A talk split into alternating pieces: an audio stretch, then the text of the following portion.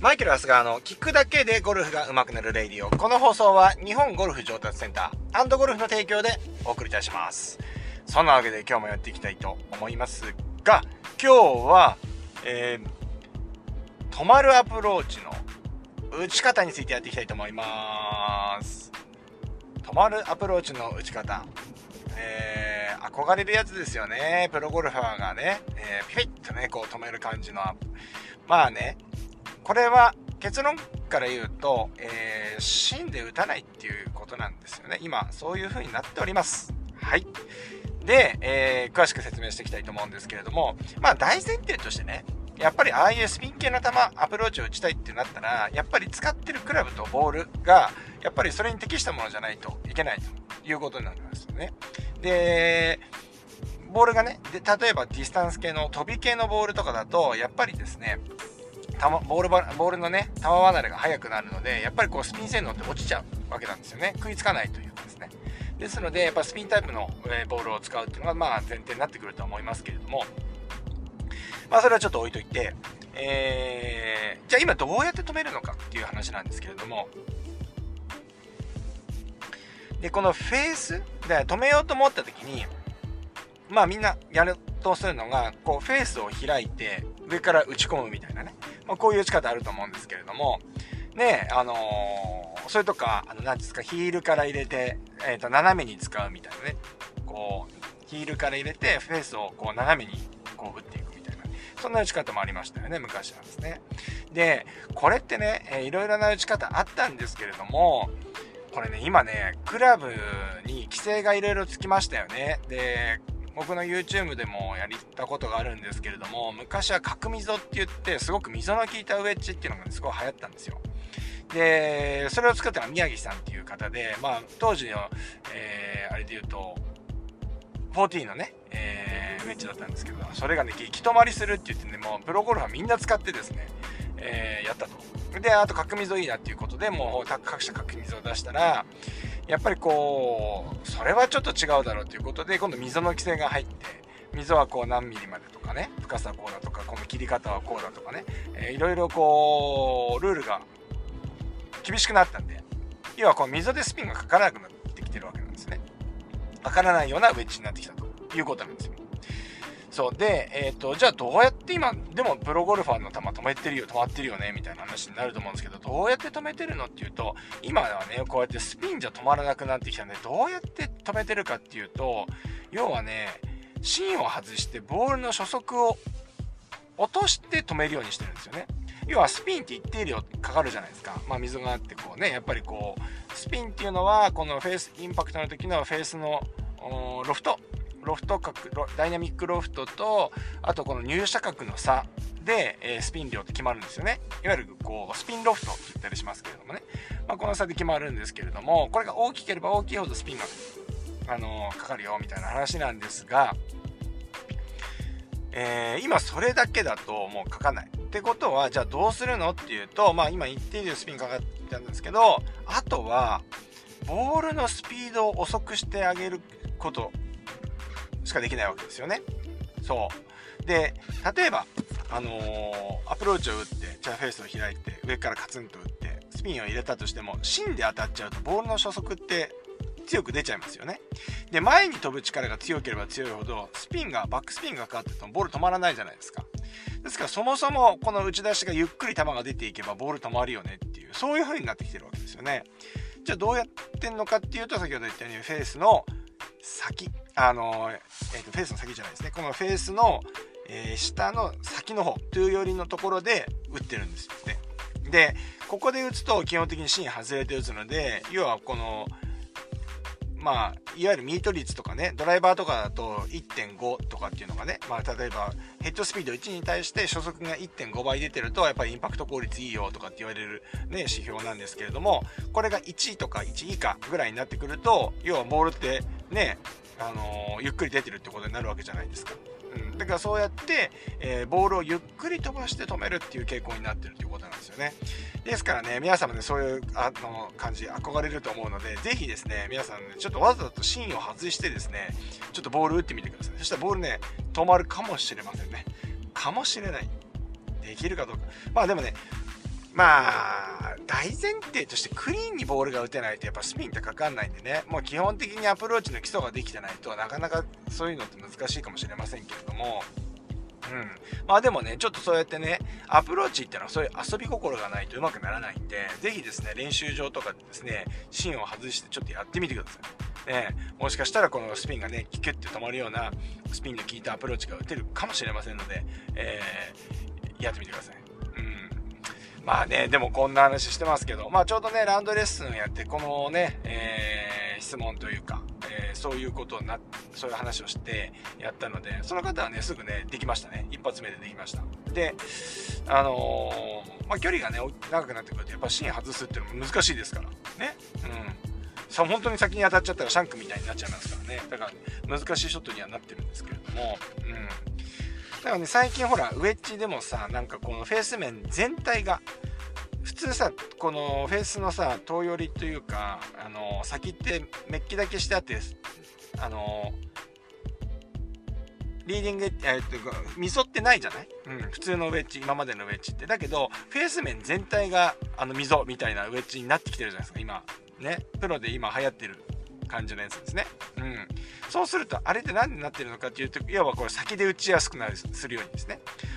ね、さっきみたいに先に打つって言ってこの溝のないところの先で打っちゃうとこれまたスピン効かないのでだからフェースの面が全部ね溝になってるんじゃないかなというふうに思いますねうんまあこんな風になってきてるわけですよだからねやっぱりねこのルールの規制があってもやっぱその中じゃどうやってやっていくんだみたいなねやっぱプロってねいろいろね手を変え品を変えやるわけですよねうん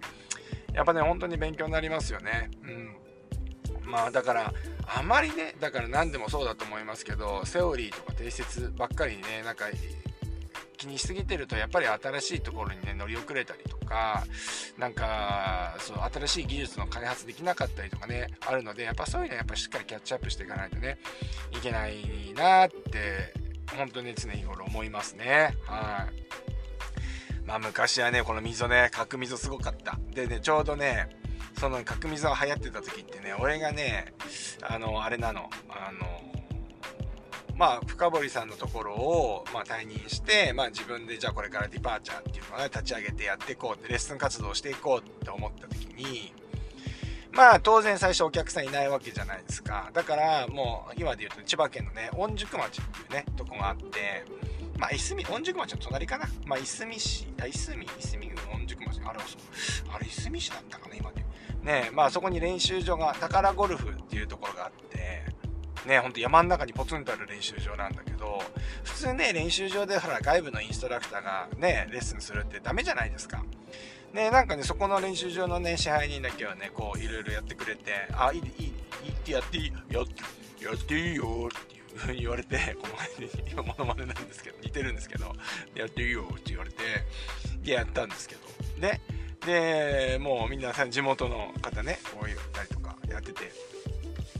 僕がねほらツアー行って出てきてもうみんな角水を使ってるのをね来てやってるわけじゃないですか。で僕なんかこうやってやってきて釘釘みたいな彫刻刀みたいのでもう水をねガキガキガキガキ水をねしっかりね掘ってねやってね。あんなのやったらね誰でも止まるんですよ。うまく普通に打てば。ね。その代わりボールバーンって言ったらもうすぐボールのねカバーがめくれちゃいますけれども。ね。ヤスリみたいになってるわけですから。ね。もうだからそうやってね彫刻刀みたいに削ってね、え、その現地のね人たちとこうやって打ってねあの遊んでやってましたけど。そしたらねもうみんなねえっ、ー、ともう多分ねあれはね多分御宿町のゴルファーほとんどの人がね水を掘ってたと思いますねあれね。みんなこれすげえよっつってあの 削ってましたねはいまあ今やったらね、これもうルール違反なんで、これね、もうできないですけれども、うん。まあね、ね、まあそんなようなこともありましたよ。だからそんなね、工夫で言うとさ、なんか、プロもね、昔、今で言うと規制が入ったって言っても今、高反発使えなくなってたじゃないですか。もう知らない、最近ゴルフ始めてる人もいるから知らないかもしれませんね。昔はね、高反発のクラブって言って、すごいこう、技術的にね、あのとにかく各社あのどれだけボールを反発させられるかっていうねそういう何ていう競争になっていてじゃあどうやったらねあのボールの初速が出るかっていうとこのフェースの面をね薄くしていくと薄くしていくとこうトランポリン効果でって言ってたかな。そんなような効果って言ってたと思うんだけど。そうするとやっぱり、あのー、ポヨーンってなるんで、えー、ボールの初速がね、出るんですよね。で、いわゆる高反発のクラブが出来上がるわけなんですけれども、まあさすがにそれ飛ばして、これダメだよねってなって、まあ、あの、初速規制みたいなね、ルールがあって、で、これ以上初速を出しちゃいけませんみたいなね、あの、そういうような、ルールがね、できたんで、今はできないんですけれども、昔はね、もう飛ばしたもん勝ちなわけですから、とにかく出来上がったクラブをなんか耐水ペーパーのヤスリみたいなやつで耐水ペーパーでシャーってこうどんどん削っていってもう限りなく薄くしていくんですよ。限りなく薄く。そうするとボールがどんどん反発してってっていう感じでもうやってましたよね。そうするとやっぱほんと飛ぶようになるんですよ。その代わり何て言うんですかねあのー、